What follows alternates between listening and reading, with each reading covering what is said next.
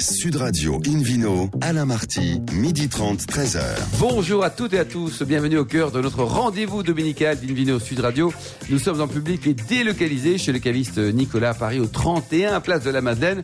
Vous écoutez d'ailleurs Sud Radio à Clermont-Ferrand, allons-y sur 88.1 et on peut se retrouver sur notre page Facebook Invino. Aujourd'hui un menu qui prêche comme d'habitude la consommation modérée et responsable avec le second voyage en Catalogne de David Cobol. C'est un tout petit petit vigneron. Sébastien Ferrari du château Malais, puis un zoom sur le vignoble de Porto à mes côtés. Hélène Pio, Émeric de Vasselo, David Cobold et Philippe Forbach. Bonjour à tous les quatre. Bonjour. Bonjour. Pour commencer cette émission, une vidéo sur radio retrouve Hélène Pio pour le Vino Quiz.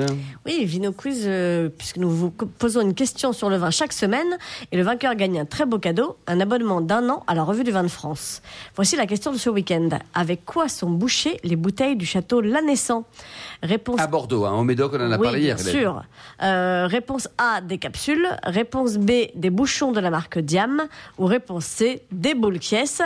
Pour répondre et gagner un abonnement euh, tout sonore euh, d'un an à la revue du vin de France, rendez-vous toute la semaine sur le site invinoradio.fm, rubrique Vino Quiz. Et le gagnant sera tiré au sort parmi les bonnes réponses. Merci beaucoup, Hélène Pio. Ne changez pas, vous êtes juste parfaite. Invino Studio Radio, retrouve l'autre parfait également, David Gobold, le cofondateur de l'Académie des vins et spiritueux, pour un voyage en Catalogne. Alors hier, grande maison, grand domaine, grande marque mondiale. Eh oui. Et aujourd'hui, David tout petit domaine de création récente, alors que la maison de Torres dont je parlais hier euh, date du 19e siècle. Et, euh, alors encore une histoire familiale, mais cette fois-ci une fondation par un couple euh, espagnol, euh, comment on dit, espagnol-anglais Euh, Hispano-britannique. Hispano-britannique. Euh, elle, Maria Polanco, est, est mariée avec Guy Jones, un gallois de son, son origine, et qui ont décidé de changer de vie. Ils vivaient au Pays de Galles, après New York. Ils ont décidé de créer un vignoble. Ils ont jeté leur dévolu sur une parcelle de terre très sauvage, de, de forêt, de landes, euh, dans une partie très aride, juste au nord de la ville de Girona. Euh, on est en- dans la région d'Amporda, euh, en Catalogne espagnole. Gerona, Gerona. Girona. Et ce domaine s'appelle Sota Els Angels. Et je dis, quelque part, je suis tombé en paradis parce que les anges vivent au paradis, forcément. Oh. Voilà.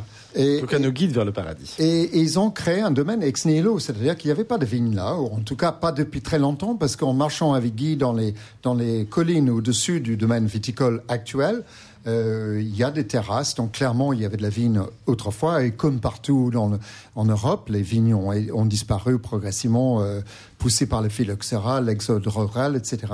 Donc ils ont défriché une partie du terrain, la partie la plus plate, ils ont créé un vignoble de 7 hectares et demi, qu'ils ont complanté avec des cépages à la fois françaises et espagnoles. Et aujourd'hui- Stop, complanté, ça veut dire quoi c'est-à-dire planter différents cépages sur la même zone, sur la même par- parcelle.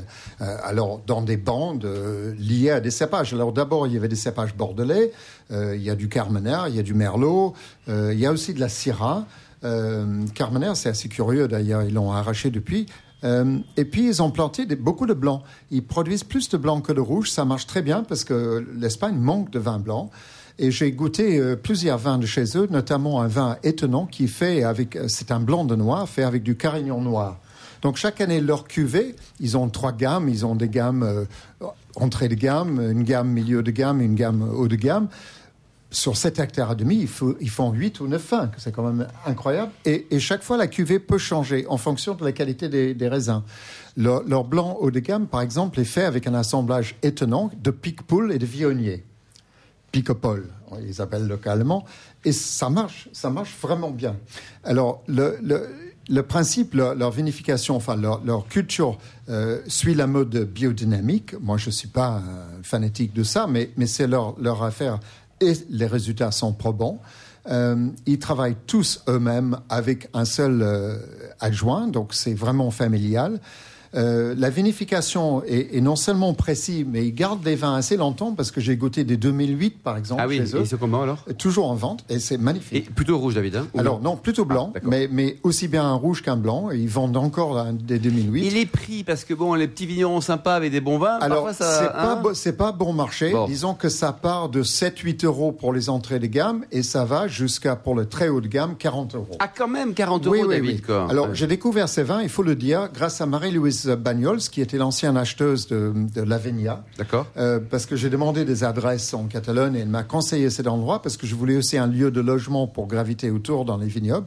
Et je suis tombé avec d'abord un couple absolument adorable qui ont restauré avec beaucoup de goût leur maison, qui travaillent très dur. Je pense qu'ils gagnent pas encore d'argent, mais, mais ils ont beaucoup de succès commercial parce qu'ils sont en rupture de stock.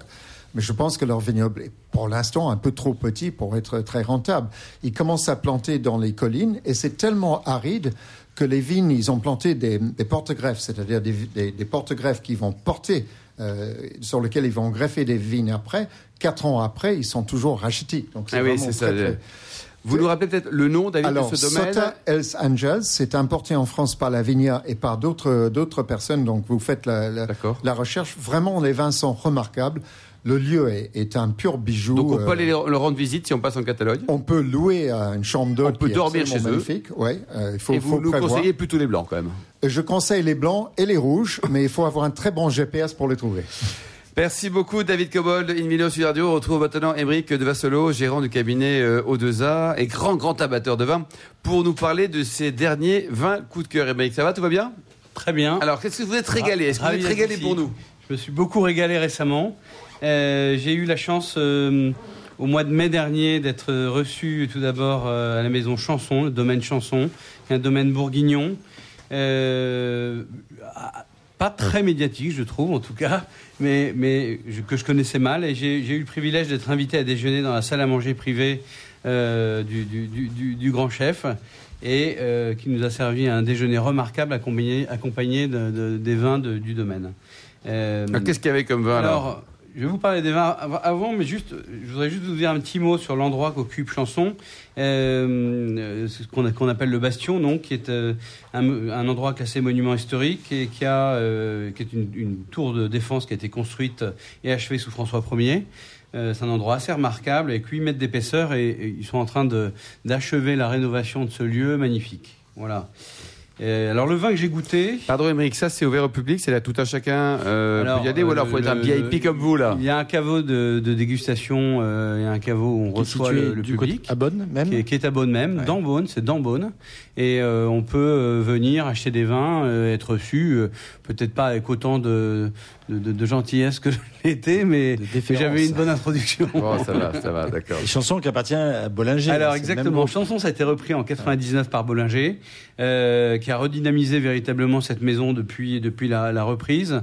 Il y a eu euh, il y a eu Gilles de Courcelles qui a été euh, un dirigeant très très actif. Jérôme euh, Philippon, qui est un grand monsieur aussi. et, et qui a fait venir euh, Jean-Pierre Confuron, qui est le maître de chais, qui euh, vient d'une famille bourguignonne qui a un peu d'expérience dans le vin, Très connu. euh, très connu.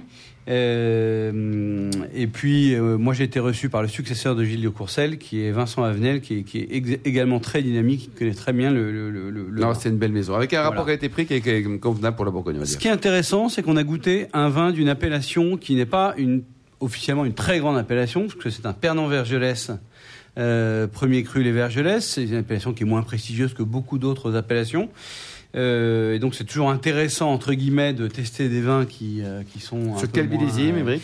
Alors c'est un très grand millésime, millésime 2015. C'est un millésime qui est, est, com- pas- est comparé aujourd'hui au millésime du siècle dernier, qui est 1929 en Bourgogne. On verra si. si Vous en si, pensez quoi, Philippe Aubrac Encore un millésime du siècle, Encore chouette. un millésime du siècle. C'est- 29, c'est une référence qui a tenu Ouais. dans le temps. Ouais. Les, les références actuelles, il faut voir si on en parlera aussi. Bon, en tout cas, c'est très bon, Dans c'est une dizaine d'années. C'est un beau millésime. En tout cas, les, les conditions climatiques de- du millésime 2015 ont été exceptionnelles. Euh, toutes les conditions étaient réunies pour faire des vins qui sont euh, potentiellement Inoubliable. Ouais, Ouais, ils sont merveilleux. Euh, donc moi j'ai beaucoup apprécié ce vin parce que c'est un vin qui est encore jeune, c'est un vin qui a un potentiel de garde qui est, important, hein, euh, mais qui aujourd'hui déjà est extrêmement agréable à boire. Euh, voilà, qu'est-ce que je voulais vous dire? Je voulais vous dire que quand j'ai dégusté ce vin, j'ai trouvé que c'était un vin qui avait beaucoup de noblesse. Euh, On avait, euh, on avait euh, des arômes de cerise noire et de baie noire. En bouche, c'était quelque chose de très onctueux. Non, de baie noire, hein, je précise pour nos auditeurs. Parce que les arômes de baie noire, pendant une seconde, excusez-moi Émeric, je me suis un peu Ouais, demandé où on bon, était. je- je- voilà. Je pense que c'est avant d'entrer ou en C'est important d'être précis dans la vie. C'est ça. Alors revenons à la douche. Allez, Hein revenons à la douche. Allez. Bon. Un, un- très beau fruit, c'était très croquant, c'était très agréable. Et comme j'ai eu un très bon déjeuner pour l'accompagner, vraiment, euh, c'était formidable. Euh, Donc vous nous conseillez du coup de le boire avec quoi ce vin alors? Moi, je vous conseille de le boire avec euh, une entrecôte braisée, euh, mais il se trouve que nous, on l'a bu avec un bœuf bourguignon et c'était également merveilleux. Ça dépend si, voilà, vous avez Voilà. une plancha à côté de vous ou si vous avez une cocotte. Un autre coup de cœur peut-être, Émeric? Oui, un autre coup de cœur, et là on change de région, on va dans la vallée du Rhône, qui est une région que Philippe connaît bien. Un nouveau domaine, un domaine qui a été euh, complètement repris par une, aventure, aventure assez amusante par une bande de copains euh, qui ont repris ce domaine en 2015. Christian Guillou, Jean-Laurent Granier, qui n'est autre que le, patron de Generali France, et euh, Olivier Pantaléo. Ils ont repris un domaine qui est situé à 20 km à l'ouest de Châteauneuf-du-Pape et 15 km au nord d'Uzès. C'était un domaine qui faisait du vrac avant. Voilà, ils ont repris ça euh, et, et ont mis beaucoup d'énergie dans cette reprise. Et ils ont décidé de transformer ce domaine, de, d'essayer de, de, de, f- de faire grimper la qualité. D'investir. Ils ont massivement investi. Ils déjà. ont massivement investi, absolument. Techniquement. Ils se sont fait accompagner par Jean Nathalie, euh, euh, qui est quelqu'un de très réputé, et ils ont aussi essayé de miser sur le no-tourisme, avec un, notamment un masque qui a été complètement rénové pour, le, pour, pour la location. Le, le domaine s'appelle les sources de l'oppidum, il faut quand même que je le nomme. Euh, et la cuvée que j'ai beaucoup appréciée, c'est une, une cuvée en blanc qui est en IGP 7 qui s'appelle la cuvée J. Alors ce qui est amusant, c'est quand ils ont repris ce domaine, ce domaine ne produisait pas de blanc, mais euh, je crois que la, la femme de Christian Guillou, il tenait beaucoup. Et elle a dit, moi j'aimerais vraiment qu'on Et le résultat est excellent. Et franchement, le résultat est phénoménal. Combien ça coûte une bonne bouteille de, de, de l'oppidum Ça Les coûte pas très cher, oui. ça coûte pas très cher puisque c'est, je dirais, entre 8 et 10 euros. Oui, donc ça c'est raisonnable quoi. Voilà. Donc là vous avez alterné un, un Grand de Bourgogne avec un prix respectable. Avec un prix assez modéré, parce Ah que j'ai pas dit tout à l'heure, mais le prix aux alentours de 40 euros pour le Pernod Vergelès. Donc on va 10 euros. Sincèrement, 40 en euros. Bourgogne, dans les temps qui courent, c'est un tarif qui est, qui est respectable. Non, c'est très bien. En tout cas, Philippe Forbach, on est d'accord hein On reste dans les, dans les, dans les quitus morales pour ces deux vins et Exactement. euh, avec un excellent Ça rapport qualité-prix. Merci beaucoup, Émeric. Merci à tous. On se retrouve dans un instant au bar à vin du caviste Nicolas à Paris, place de la Madeleine, avec euh, Sébastien Ferrari et le château Malherbe. Sud Radio Invino, Alain Marty, midi 30, 13h. Retour à la cave Nicolas, place de la Madeleine à Paris pour cette émission en public et délocalisée avec un nouvel invité, Sébastien Ferrari. Bonjour Sébastien. Bonjour. Alors racontez-nous ce château euh, Malherbe. C'est un domaine familial depuis quatre générations. Une jolie Depuis histoire, quatre- Sébastien. Oui, depuis, depuis quatre générations. Euh, c'est l'ancienne ferme du fort de Begrançon. Euh, on, c'est un domaine qu'on a converti, qui était en polyculture, qu'on a converti en vigne il y a, il y a plus de 50 ans. Et euh, nous sommes, nous mettons en bouteille euh, notre production depuis plus de 50 ans. Eh, c'est fou euh, ça. Est-ce que chaque année les présidents viennent vous voir là le- le- des, des, des 75 derniers présidents quel était le plus sympa et le plus amateur de vin? Ah, le- notre président actuel euh, est, est un, est un bon amateur, Très bien, bravo. Est-ce que c'est un bon connaisseur aussi? Je crois. Hélène, Alors euh, effectivement, euh, on va s'intéresser donc euh, à votre château Malherbe, euh, bon ancienne ferme du fort de Brégançon, on vient de le dire, mais qui est en plus doté d'une adresse qui fait rêver. Vous êtes un route du bout du monde à Bormes-les-Mimosas. Alors déjà Bormes-les-Mimosas, ah, enfin pour, pour les Parisiens, euh, voilà, ou, ou- ou les gens du et nord les de la Nantais, France. parce qu'il est vrai qu'il est Nantais là, faut pas oublier les Absolument. Nantais, hein. Voilà, nous, nous, déjà, ça, ça- ça nous fait rêver. On voit des petites fleurs jaunes partout. Mais alors, un route du bout du monde, on a envie de tout de suite venir vous voir, Sébastien Ouais, Ferrari. C'est- une réalité, c'est le bout de la route, hein, c'est une, c'est une impasse. Il après, il y a la mer. Donc, euh, on est, on est un, vignoble, une, une ancienne une propriété très ancienne, avec deux parties bien distinctes. Une, euh, une partie en, en, coteau sur, le, sur, les, sur les flancs du Cap Bénat, hein, qui est un peu la partie la plus sud euh, du, du grand massif du, du, du, du- sud de la France. Et puis on a une partie, alors c'est- c'est- cette partie en coteau est, est constituée de, avec des sols en, en, en argile et en schiste. Euh, et puis on a une autre Donc là, partie. c'est vraiment le vignoble. terroir de Malherbe. hein. Voilà, c'est le terroir de Malherbe, exactement. Et puis on a un autre terroir euh, qui est le long de la mer, qui est complètement différent. Oh Lui, ce sont des alluvions. Et pour venir vous voir d'ailleurs. Sébastien, on peut venir euh, de la mer, on peut venir par des, des airs, euh, par les airs. On et peut venir, à euh, aussi, on peut venir, euh, on peut venir un peu par tous les moyens, mais en, en mer, on, on a, on Un a petit un port. petit ponton et on peut récupérer très facilement euh, les, les- les amateurs qui viennent en bateau et, et organiser une Hélène visite. Pio, à votre avis, le paradis, il est par là-bas, non? Eh ben, alors le paradis, c'est c'est un peu facile forcément parce que ça s'appelle la pointe Ouais. du diable, ce deuxième terroir. Et effectivement, ouais. alors savoir que la pointe du diable se trouve euh, euh, sur la route du bout du monde, quand même, tout- tout- tout ça est complètement romanesque. Moi, je- je- je- Ouais. j'embarque dans l'histoire immédiatement. La Pointe du Diable, c'est le nom d'un petit cap qui est, qui est juste à proximité, euh, entre le fort Brégançon et, et- et le vignoble, où, euh, par certains vents, euh, effectivement, on se croirait un petit peu euh, près, de, près du diable. Bon, moi, je retiens que le diable peut être à Brégançon. hein. Je ne dis ça, je dis rien. Bon, bref, alors, je ne dirai pas pour qui je vote. Surtout au mois d'août. C'est ça. Euh, en tout cas, cette, euh, cette pointe du diable, euh, à part euh, effectivement son, son joli nom et sa proximité avec Brégançon, elle a pour euh, caractéristique euh, d'apporter au vin un vrai côté iodé. Dans vos vins, on, on le retrouve vraiment dans cette gamme pointe du diable. Exactement. Donc, euh, sur notre, euh, sur ce terroir Pointe du Diable, nous, nous, nous élaborons des, des rosés et des rouges. Euh, nos, euh, nos cépages principaux sont des, des grenaches, euh, des syrahs. Et nous, nous avons également des cinceaux, donc c'est- un, un cépage très délicat du, du sud pour nos pour nos vins rosés.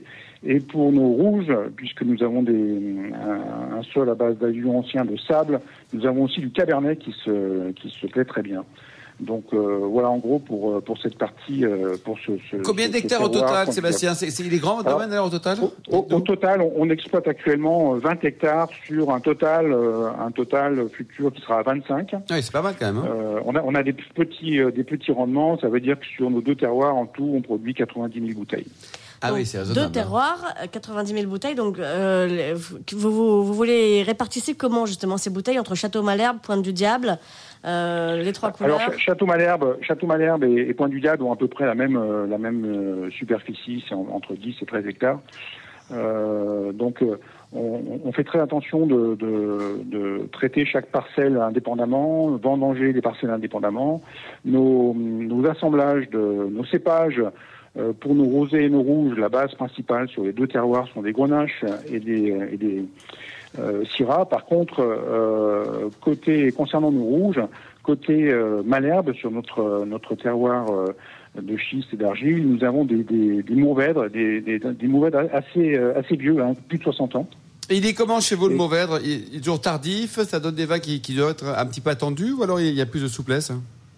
Euh, nous, c'est plutôt, euh, on est plutôt, euh, plutôt tardif à tous les points de vue. Déjà, euh, on, est- on aime bien, euh, on aime bien vend- vendanger à maturité, que ce soit pour nos rosés euh, et tous nos vins, on n'aime pas vendanger tôt. On, on venge toujours à, ma- à maturité. Et bah, nos, nos pour revenir à eux, nos mourvèdres de, de 60 ans, bon, se, se donnent, euh, donnent des, assemblés avec nos grenaches et, nos syrahs, donnent des, des, des produits avec beaucoup de richesse. Vous avez des blancs aussi euh, avec du sémillon et du roll Alors les blancs, on est, on est sur effectivement sur un assemblage de Sémillon Roll depuis toujours, euh, qui, euh, qui euh, euh, je, je pense qu'on a été les, les, les premiers euh, depuis euh, depuis le début à avoir ce, ce- cet assemblage-là. Et donc ces, ces blancs avec avec notre, notre nos sols à base de schiste, on, nous, nous, n'élaborons des, des blancs que côté Malherbe, que sur notre terroir Malherbe. On a deux blancs, on a, on a un, un blanc qui est élevé euh, normalement, entre guillemets, et euh, on a un blanc avec un élevage long, euh, qui est- qu'on appelle notre grand blanc. Voilà, donc sur le, sur le terroir Malherbe, et uniquement avec ces deux cépages, Roll et Sémillon. Bon, très bien. Et pour terminer, donc, euh, si on vient dans la région, euh, vous nous accueillez avec votre grand sourire. Là, on peut venir vous voir. On peut, le- tout un chacun peut venir euh, déguster, vous Parfaitement. rencontrer. hein, on, on est, on, est, on est très ouvert, on, on est un petit peu équipé en monotourisme. Euh, pour recevoir, pour euh, que, le- que les, nos visiteurs puissent euh, Garde un grand souvenir, quoi. Voilà. Allez, c'est une caisse vendue avec une petite photo dédicacée du président Poste. Merci beaucoup, Sébastien Ferrari. Invino Sud Radio retrouve à présent Philippe Forbrac, euh, propriétaire du restaurant Le Bistrot du Sommelier à Paris. Hein, pas de blague, hein, Paris, Boulevard Haussmann, pour une balade du côté de, de Porto. Alors, je sais pas si vous connaissez Émeric et Hélène Porto, mais les paysages sont juste sublimes. quoi. Ah, c'est extraordinaire. Si demain votre amoureux vous invite à passer un petit week-end à Porto, est-ce que vous allez l'aimer, vous allez l'aimer encore plus, Hélène? Ah, écoutez, euh, surtout s'il est portugais. Ah, surtout les Portugais. Et vous, Ibrahim, vous connaissez le Portugal? Moi, j'ai fait une petite balade au Portugal euh, il y a, il y a trois ans et j'ai fait les, les bords de la vallée du Douro et j'ai trouvé que les paysages étaient C'est magnifique. dingues. quoi. Et les Portugais sont sympas, Les ils accueillent Portugais bien. sont adorables. Ouais. Euh, franchement, et j'avoue que c'est que ce sont des vins que je connais mal et qui méritent d'être euh, Ouais, vraiment découverts. Alors Philippe, ça y est, on a eu un premier coin de paradis. Il, est près d'une mer. Et a là, on a un deuxième coin de paradis. D'ailleurs, l'UNESCO s'est pas trompé, elle s'est classée depuis 2001 au patrimoine de l'humanité.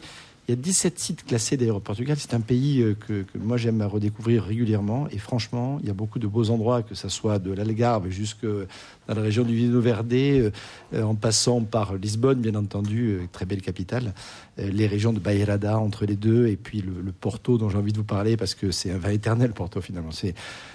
Franchement, c'est un vin extraordinaire, parmi les vins les plus célèbres au monde. hein. On fait des styles portes dans pas mal d'endroits dans le monde. Ils luttent pour que effectivement cette appellation soit respectée et, et ne vienne que de la région de, de Porto au Portugal. Et plus précisément, vous venez de le dire, effectivement, du Douro, alors que le, nom célèbre vient du port à partir duquel étaient expédiés les vins. Et c'est la raison pour laquelle, comme à Bordeaux, il n'y a pas franchement beaucoup de vignes sur la commune de Bordeaux, il n'y a pas beaucoup de vignes sur la commune de Bandol, par exemple, pour prendre deux exemples de chez nous. Et c'est la même chose à Porto, il n'y a pas du tout de vignes du côté de Porto, ni Villanova de Gaia. Les premières vignes à proximité font du vino verdé, un vin quand même un peu plus modeste. Et puis dès qu'on remonte effectivement le long de ce Douro, qui est le nom du fleuve, qui, qui part d'Espagne au départ, qu'on appelle le Duero, et qui donne d'ailleurs naissance dans la Ribera del Duero de très jolis vins. Quand il passe la frontière, entre la frontière et ce qu'on appelle le Pesos de, de, Ragua, il y a effectivement ces méandres extraordinaires que le fleuve dessine depuis, depuis des, des- années et des années, et des lustres, même plus que des lustres, des siècles, pour pas dire davantage, euh, donnant naissance, grâce au travail de l'homme, il faut quand même le dire, hein, à, des montagnes sculptées, vraiment comme des amphithéâtres. Ça, ça, ça fait un peu penser au Rhône euh, à, à certains endroits. Euh, à- Sauf que c'est de part et d'autre, là. voilà, à, ces vignes à pic. Voilà, c'est c'est- c'est- Exactement. ces vignes à pic qui plongent dans le fleuve et on se demande comment les hommes ont réussi à sculpter la montagne à ce point. C'est un mélange de Rhône, effectivement, pour un bon repère, de la Moselle également, Oui. voire de la Suisse au bord de- du, lac, euh, du lac Léman, euh, de, de- aussi des, des terrasses que l'on trouve du côté de, des Pyrénées-Orientales.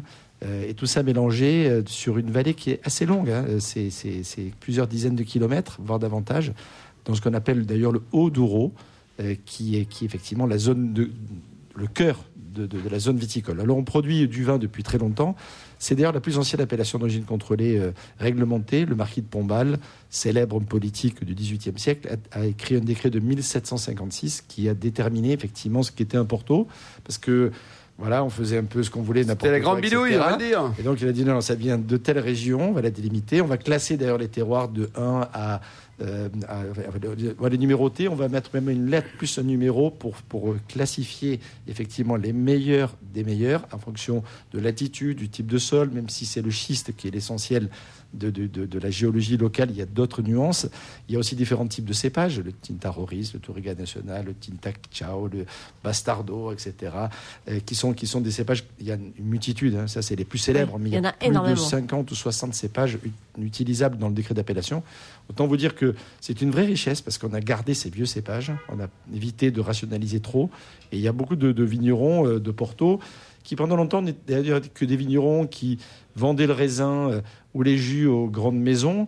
Et il y a beaucoup de vignerons qui se sont euh, aujourd'hui euh, réinstallés. Il faut dire que la législation a changé. On peut aujourd'hui produire et élaborer et stocker son porto dans le Douro et l'expédier ensuite directement. Alors qu'avant, il fallait qu'il passe par un circuit qui faisait que les vins étaient embarqués dans, dans des, des bateaux à fond plat, dans une époque où le, le Douro d'aujourd'hui n'était pas aussi euh, calme qu'à, enfin, l'époque n'était pas aussi calme qu'aujourd'hui. En tout cas, il était aujourd'hui il y a des écluses, on peut le remonter tranquillement, etc. À l'époque, c'était pas le cas. Il y avait des- c'était très dangereux d'amener la, la cargaison jusqu'à Villanova de Gaia, qui est juste en face de Porto, et c'est là où on a développé effectivement des entrepôts célèbres. Alors, je n'aurai pas, pas le temps de vous raconter l'histoire des.